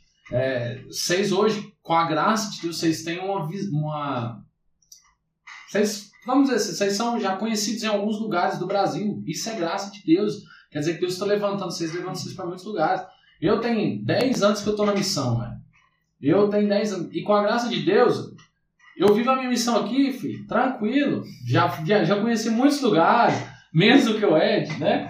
Mas, mano, e eu posso dizer, tipo, da felicidade que eu disso, sabe? E aqui na, nossas, na nossa realidade é difícil eu falar assim, eu, Marcelo, sou um missionário, eu gasto minha vida levando o evangelho, eu vou parar de fazer tudo, vou. Se eu falar isso aí, a galera vai falar, mano, olha que isso aí, isso aí dá certo que não, velho. Vagabundo. É, saca? E hoje, a minha missão, a minha vida é isso, velho. Você fala pro Marcelo, vamos tirar um final de semana pra nós ir pra qualquer lugar do, do mundo aí, vamos divertir. E aí a galera vai começar a me mandar mensagem falando, você não pode pregar em tal lugar, não? Vem pra cá pro encontro, sei o que, vai pregar. Mano, eu vou estar tá morrendo de vontade de ir pra divertir, velho. Mas caraca, eu tava falando pra Brenda, esse final de semana agora tem feriado. Aí a gente foi olhar todos os feriados até no final do ano já tem alguma coisa marcada. Eu falei, mas eu sou burro, é porque eu não tiro um final de semana, um feriado pra descansar e tal. Mano, é algo que é mais forte que eu, sabe? Sim, eu, eu vou pros lugares, vou pra cidadezinha aqui, conheço os, os doidos lá, gente massa pra caramba. E isso, velho, faz, tipo, faz eu me sentir vivo, saca? É, é, o oxigênio. Deus é de fato o oxigênio da minha alma, assim. Eu tô, todos os dias eu venho aqui pro escritório, ah, tem que fazer alguma coisa, tem algum cliente para atender. Né? Eu aqui na agência eu faço a gestão de tráfego. Mano, tem uma fazer uma parada aqui, gestão de tráfego, eu fico pensando na missão, velho tá, tá com um cliente, e aí eu falo, velho, eu tenho que fazer minha missão no dia, como é que eu vou fazer? Eu já rodo a parada para rolar no automático, dou o meu melhor ali, já penso no resultado ali que posso dar pro cara. Mas, velho, eu fico o dia inteiro pensando na minha missão, saca, velho? Eu tenho uma missão, eu tenho um louvor entre amigos que eu sou fundador, que eu sou coordenador, eu fico pensando o que, que eu posso fazer para alcançar mais almas para Deus. O meu dia, velho, eu gasto pensando em Deus. Eu posso não ser um santo, mas, mano, eu gasto o meu dia pensando nisso. E se eu for falar isso pra ele lá em casa? E ó, que eu sou, nasci num berço católico, né? É. Talvez minha mãe tá até assistindo aí a live.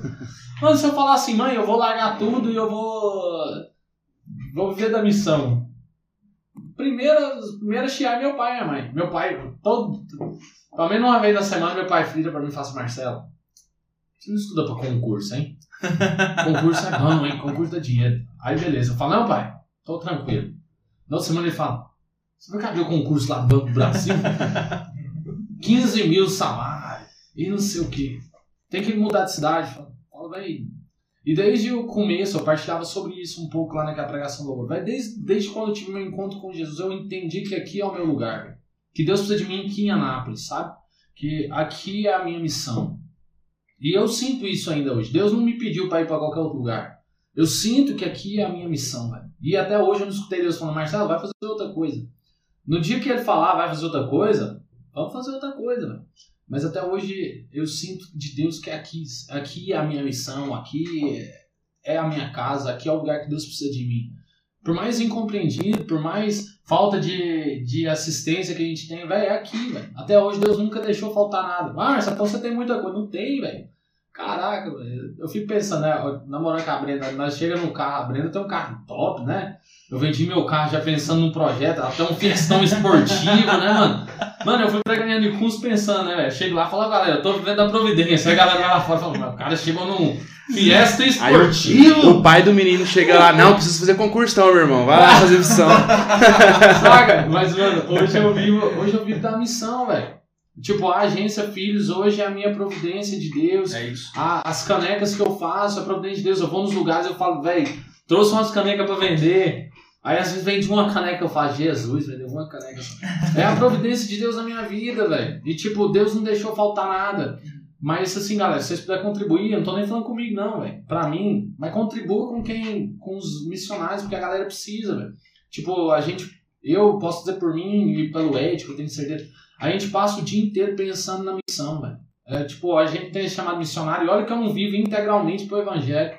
Mas eu penso em Deus o tempo inteiro, velho. A gente vive pensando nas almas, no que a gente pode fazer para alcançar mais pessoas. Velho, vou fazer uma live vai para alcançar uma pessoa que tá precisando hoje. A gente vai pregar tal. Mano, eu lembro uma vez que eu fui pregar, velho. Cheguei numa pregação lá e tô pregando e pregando e do nada, velho. Pregação tinha nada a ver com a paçoca. No meio da pregação eu falei, velho, eu preciso parar. Eu nunca. Eu preciso falar o que Deus tá me falando aqui, velho. Deus está me falando que teve uma pessoa aqui que desistiu de viver, velho. Isso há muitos anos atrás, a de depressão nem tava no auge. Eu falei, você tentou tirar sua vida essa semana umas três vezes. E eu falei, no meio da pregação, e olha que eu não sou assim, tão carismático assim, não, sabe? e eu falei, velho, Deus está falando pra mim que você tentou tirar sua vida três vezes, mano. E aí a pessoa terminou a pregação, uma amiga minha que estava na pregação, que eu nem tive, que eu não via muitos anos, chegou pra mim e falou, Marcelo, aquela pessoa que você falou foi eu, tentei tirar a vida três vezes. Mano, a gente gasta a vida por algo que muda a vida das pessoas, sabe? Que chega na vida das pessoas que não tem mais sentido de viver e dá sentido de viver. E eu não consigo viver sem isso, velho. Eu não, eu troco, eu, eu troco tudo. Troco férias, eu troco tudo que for preciso por conta de Deus, da evangelização. Só é, imperfeito, só pegar é, mais. É aquele lance, tipo assim, é, creio que você também, né? Eu tô oito anos no movimento, tem mais ou menos uns quase quatro que eu tô na vida missionária, tempo integral. Mano, nunca tirei férias, velho. tem um negócio de, ah, vou tirar um mêsinho, vai descansar. Nunca, velho. Era o que a gente tava falando no carro, você tava falando, mano. Tem. Nem dá vontade. Não, é um lance. Ah, às vezes a gente tem vontade de é. descansar. É. Às vezes dá vontade de, de, descansar o corpo. Assim. Por, não, porque, tipo assim, mano, várias vezes meu corpo já deu PT, mano. De tanto que eu tava no, viajando pra cá, pra lá, e isso, aquilo, sem dormir, rodoviária. Mano, perdi as contas quantas vezes eu dormi em rodoviária abraçado com a mochila, porque a galera, tipo, comprou a passagem pra não sei quando, e aí acabaram me deixando na rodoviária antes, que não ia ter ninguém pra me deixar depois. E aí eu agarrado com a mochila, então, mano, o corpo ele vai sentindo, tá ligado? Vontade, vontade a gente não tem mesmo, mas às vezes o corpo pede. Uhum. Só que a gente não consegue, velho. A gente não consegue. Primeiro, mano, que a gente não tem nem. Imagina, uma, a missionária tá tirando férias, tá nas praias de Maceió, não sei o quê. Mano, pra vocês terem uma ideia, eu tô falando isso de verdade. É, já teve gente que me ajudava é, mensalmente que deixou de me ajudar porque viu uma foto minha treinando jiu-jitsu. Falou assim: ah, nem eu treino, vou dar dinheiro pra você treinar. Hum. Já teve gente, na, na boa mesmo, falando assim: nossa, mas pra que, que eu vou ajudar? Se nem, nem na minha casa eu não compro Danone, tem hum. Danone na sua casa. Uhum. Danone, velho. Mano, Danone é dois reais. Você vai no Supervis, você paga dois reais em seis do, do, do, da marca do qualquer. Mano, Danone. Como que alguém chega e fala assim, mano? Ah, não, velho, vou ajudar você não. Você tá tomando Danone. Então quer dizer que, mano, o missionário tem que viver com água e bolar de água e sal, velho. Mas é tipo assim, pra galera entender que, mano, a galera às vezes fala, não, missionário, vive viajando, não sei o que. Agora, mano, vem pra rotina com a gente. Vem pro dia a dia. O que é, mano, direto eu recebo mensagem no Instagram. Graças a Deus é uma em 100, tá ligado? Mas direto eu, mando mensagem, eu recebo mensagem no Instagram me ofendendo. Pessoas me ofendem por não entenderem o, o que eu vivo. Saca? Eu lembro uma vez, velho, me chamaram pra pegar a nossa cidade aqui, né? Tá longe a cidade. Ai, 400 quilômetros aqui de Anápolis. Cara, não, não sei o que, o que, que você cobra pra mim? Eu falei, mano, não cobro nada não, na verdade, sim, só gasolina, né? Porque tinha o carro, então vou no meu carro, né? Então, só gasolina, só pra você ajudar. Mas antes de ir pra lá, eu tive que fazer uma revisão completa no carro. Eu gastei 850 reais pra arrumar o que precisava no carro. Cheguei lá, preguei de boa. Dei o meu. Gastei tudo que eu tinha lá, Dei três, duas ou três pregações nesse lugar. E lá preguei, preguei, preguei. Na hora de vir embora, velho, o cara custou me dar o dinheiro da gasolina porque achou que tava muito, velho. O cara não me deu nada nem pra comer daqui pra lá, velho. Tipo, já vai daqui não sei quantas horas dirigindo, não podia nem parar pra comer, que tinha que ser no Uhum. meu bolso. E o cara ficou assim, não, que não sei o que, eu acho que não dá estudo de gasolina, não. Eu falei, irmão, então dá o que você acha que é necessário, tá bom. A galera, o Marcelo gosta muito de dizer isso, né? O, Bateria, o, vai acabar. Pode, Só coloca a economia da bateria lá. Aí é, o pai do Marcelo fala assim: Ah, você tá achando que, no- que só 10 reais de gasolina dá? Multa num galão de gasolina e precisa. não tem mais nada. Tipo, a galera não vê que, por exemplo, o missionário que tem um carro vai gastar com troca de óleo, tem um pneu que tem que trocar, se estragar alguma coisa. Não, mas 10 reais de gasolina dá. Sobe nos 10 reais de gasolina, compra um galão, Mano, põe 10 reais de gasolina e vai. Teve uma vez, velho, teve uma vez que fui chamado pra pregar em uma cidade do Rio de Janeiro. E, e tipo assim, mano, eu tenho quase 1,90 de altura. Aí fala, não, ó, a gente não consegue comprar passagem de avião, tem problema você vir de ônibus? Não, de jeito nenhum. A única coisa que eu peço quando é tipo a distância é mais de 6, 6 7 horas, é que se for de ônibus, se desse pra ser tipo num, num ônibus que inclina um pouco mais, não precisa nem ser aquele cama, não, só inclinar um pouco mais. Porque se é um executivo convencional, a galera, a pessoa da frente abaixa, minha perna fica presa. Então, mano, minha coluna já arregaçou várias vezes por causa disso. Então, a única coisa que eu peço é, se der pra inclinar um pouco mais, a minha perna ela fica um pouco mais livre e aí eu consigo é, sair do ônibus andando quando eu chegar na cidade, né? E, sem brincadeira, a diferença da passagem era de 22 reais. 22 reais. E eu escutei, ô irmão, tá meio mercenário, né? Caraca. 22 reais era a diferença do, exe- do executivo pro semi-leito. E eu escutei, irmão, tá meio mercenário, hein? Olha os luxos que o cara tá pedindo, tá pedindo mais que água e banheiro. É. Sabe? Você consegue entender como a galera enxerga o lance da missionariedade? Então é, mano, é algo que a gente. Talvez a gente não enxergue mudança. Talvez os nossos filhos vão enxergar. Uhum. Mas eu creio que nós precisamos lutar para trazer essa cultura, essa nova cultura, que na verdade nem era para ser nova, porque isso vem de Atos dos Apóstolos. Paulo. Paulo, ele. Ah, não, a galera fala, não, mas Paulo fazia tenda, mas Paulo fez tenda por um tempo até a igreja sustentar ele em missão. E não só ele, mas ele e todos aqueles que ele discipulava para Timóteo, Tito, enfim. Então, um lance que, tipo assim, é, isso vem de Atos. Em Atos eles tinham a consciência de que alguém entregava a vida para pregar o evangelho e nós, como igreja, família, temos interesse nessa pregação. Então vamos ajudar com que ele pregue. É, foi o que o Paulo falou pro, pro, cristãos da Macedônia. Sabe? Então, tipo assim, cara, vocês precisam ajudar o negócio aqui, porque a gente tá gastando a vida pregando o evangelho, arriscando a nossa vida. Então ajuda a gente, pelo menos a gente conseguir pegar um barco para chegar em algum lugar, pelo menos pra gente comer alguma coisa, né? Que nas palavras de hoje, Paulo tá falando isso. Então, lance que assim, mano, a gente não pede luxo, a gente não pede carro do ano. Eu sei que muitas, muitas pessoas às vezes não ajudam por verem referências ruins a respeito da, da liderança religiosa, da missionariedade, é, tanto na galera católica quanto evangélica, protestante, né? Mas a minha luta hoje é pra onde eu vou dizer pra galera, cuida da gente. Só cuida da gente, saca? A gente não tá pedindo salário pra você, não, a gente só a gente só quer que vocês cuidem de nós, sabe? É, dá uma toalha pra gente quando a gente chegar. dá, uma, dá, dá uma caminha, dá, dá pelo menos um colchãozinho pra. Cara, eu, eu já dormi, velho. Já fui pra missão e eu dormi em banco de madeira. Porque o, o, cara que me chamou pra pregar no retiro falou: irmão, a cama acabou e não tem colchão, velho. Você se importa de dormir no banco? Caraca, velho. Eu falei: não. Tá de boa. Eu tô acostumado a dormir em banco. É, tem uma. Lá em casa não tem cama, não, tem um banco. Não, mano, eu Caraca. tava vendo a hora de alguém passar e me cobrir com um papelãozinho, um mãozinho aqui. Porque, mano, isso diversas. Véi, já, já peguei. Me colocaram em um colchão que tinha carrapato, velho. O colchão ele tava todo mofado, todo mofado, todo mofado, cheio de carrapato o colchão. E eu dur- não dormi, né? Eu fiquei lá acordado até amanhecer pra pregar e ir embora pra casa. Então, tipo assim, mano, é que são realidades que a gente não posta na rede social porque não convém postar isso nas redes sociais, enfim. a gente tenta sempre passar o melhor porque não é sobre nós, é sobre Jesus, né? A gente tá trocando ideia aqui aí em vez de falar.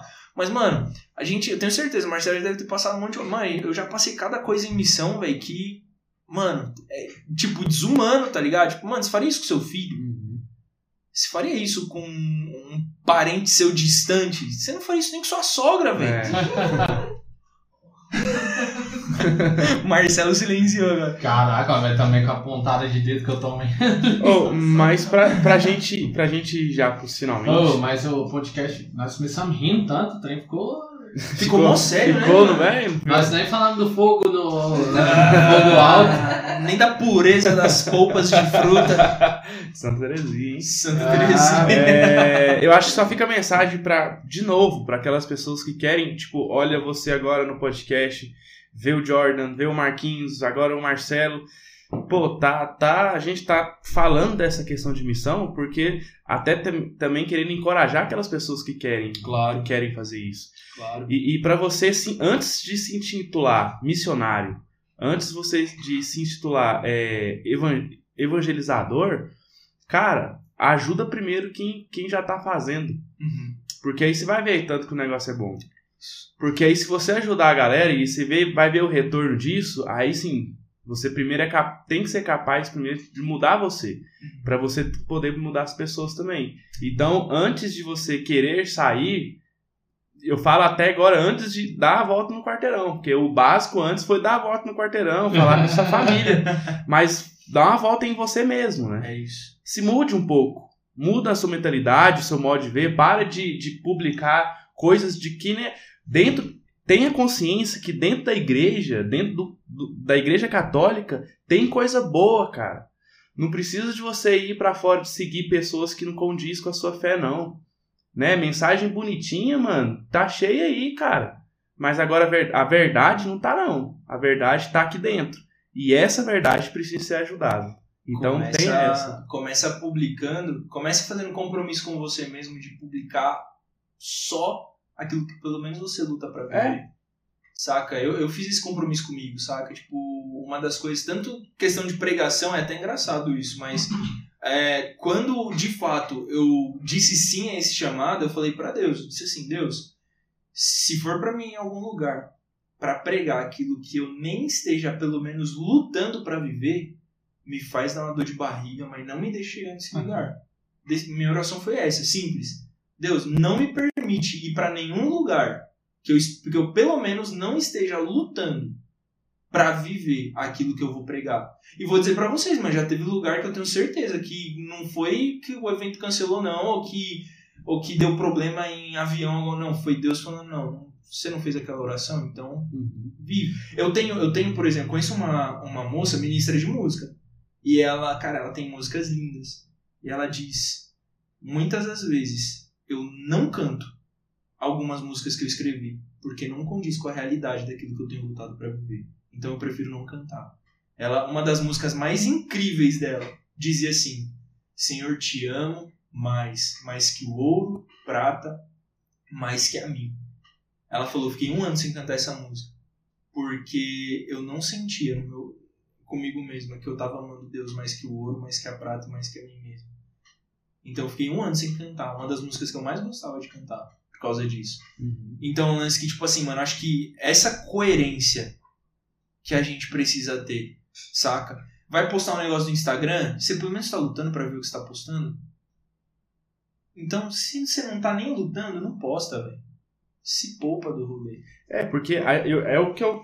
Cara, eu lembrei, por exemplo, eu falei isso pra uma paciente minha esses dias, porque ela, ela tava falando que tava sentindo muitas coisas, né? E eu falei assim: olha, comece nas suas redes sociais mesmo, que você. Ela tava com depressão, né? Tava com essas de ansiedade.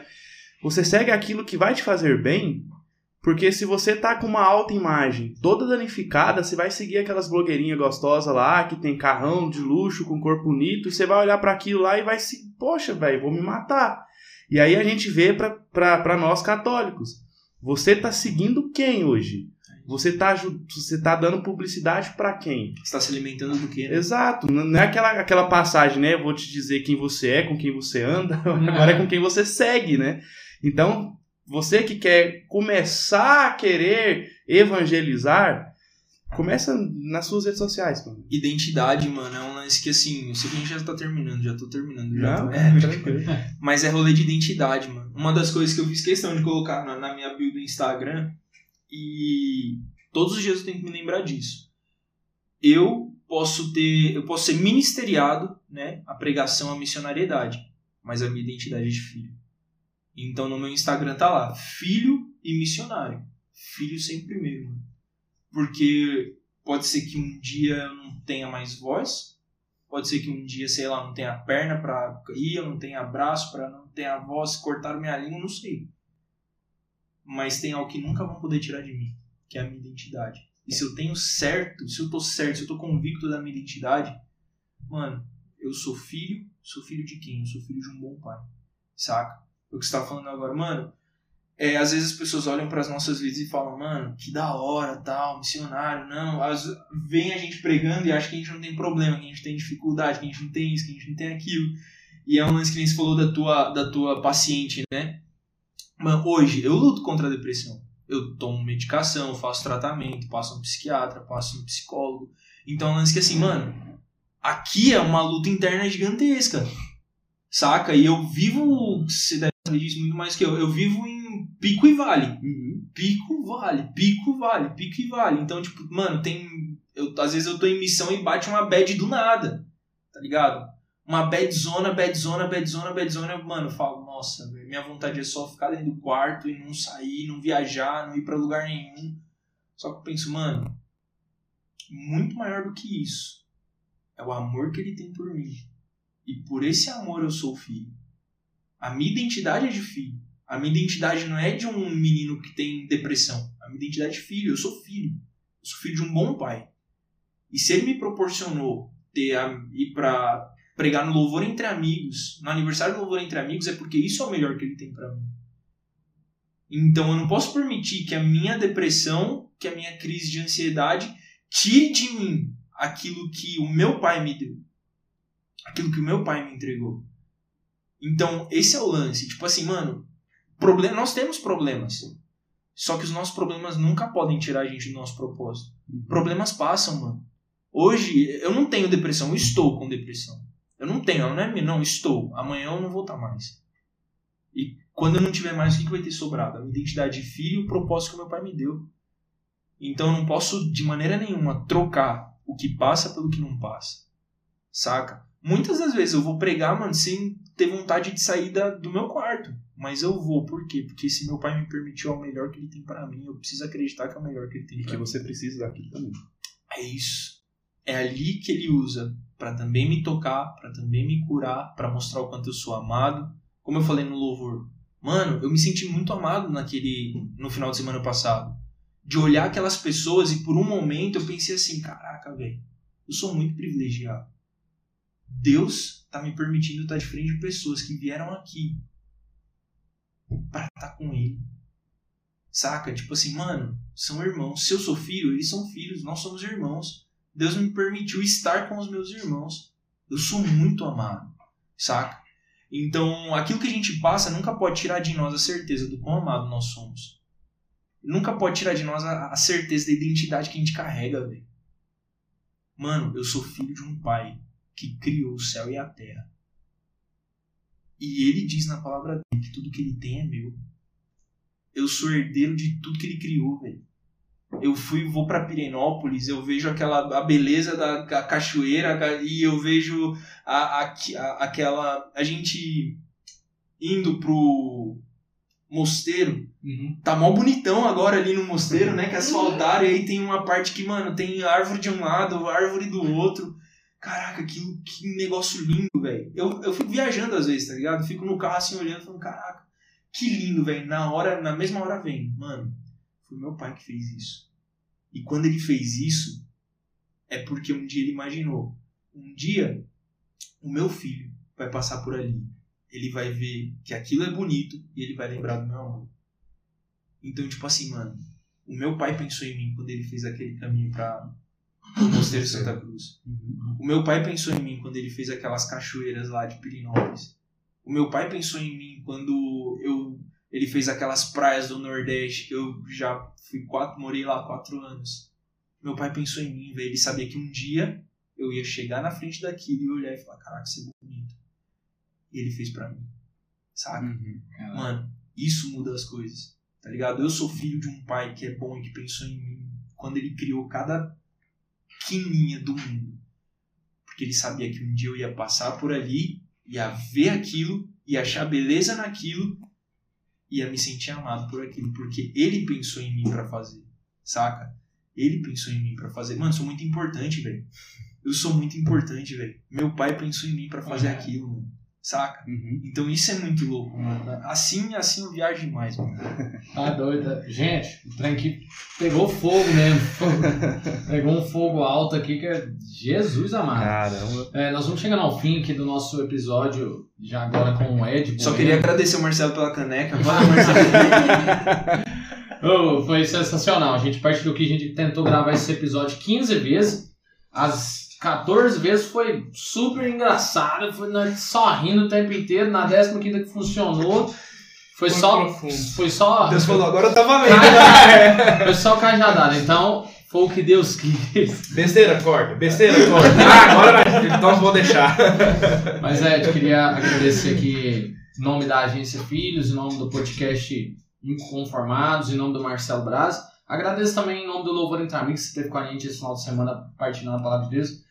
É, você é um cara que eu admiro muito, né? Desde quando te conheci, de fato, numa, despretensiosamente surgi no meio do nada na pregação da Tainá. Mas você é um cara que desde daquele dia eu vi que tem algo diferente mesmo, né? Um chamado de Deus diferente, né? Um carisma. Então que Deus possa abençoar a sua vida. Sou, sou muito grato a Deus pela sua amizade, né? A gente viveu um tempo tão bom aí, né? Nós com o Jordan. É um tempo que Deus me privilegiou e me abençoou com tanta, tantas pessoas assim amadas, né? Que Ele ama e que eu amo também. Então, muito obrigado né, por ter partilhado com a gente aqui. Também abrir um pouco das suas dificuldades, né, até mesmo terminar falando sobre a depressão. Muitas pessoas que acompanham a gente também enfrentando essa doença, né? É, muito obrigado por ser vulnerável, de falar daquilo que você passa, mas daquilo que você acredita, daquilo que você é, que é filho. As dores vão passar e a gente na eternidade não vai ter choro, não vai ter lágrimas, não vai ter dor, vai ter só alegria. É isso. Agradeço também que é meu irmão Gian por estar toda semana tá aqui, não aguento mais ver a cara desse o homem. saco. Já vai pra jogar umas peladas, ainda perde pro meu time. Fazendo a ainda. propaganda, né, dos patrocinadores. Sou Eu- ótimo eu pra já descobri que o. Gian não pode falar dos patrocinadores. Mas claro isso, né? Obrigado, Gian. Deus abençoe. Obrigado, Você sabe irmão. quanto eu te amo também. Rezo por todos vocês que estão aqui, né? Obrigado. Quem tá no- nos bastidores ali também, Gleitão, Brenda, Elô, também rezo por todos vocês. É, pela Brenda eu rezo mais, né? Se não é. Mas contem com as minhas orações. É isso. Quer, quer falar alguma coisa aí pra gente finalizar? Agradecer? Mano, só agradecer vocês mesmo pela oportunidade de estar aqui. Pra mim foi incrível. Eu acho que eu fui o primeiro a ser atingido por tudo isso. Então, obrigado pela oportunidade de estar aqui. Espero que a gente, que nós tenhamos mais oportunidades, né, para estarmos juntos. Deus. Louvado seja Deus. Eu não é sou o Padre Rony, né, mas tudo bem. Galera, muito obrigado. Fiquem com Deus. Nós finalizamos o nosso episódio em nome do Pai, do Filho e do Espírito Santo. Amém. Compartilha o nosso podcast, porque quem compartilha evangeliza. Você faz parte da nossa evangelização. E é isso aí. Até semana que vem. Tchau. Tchau. Tchau.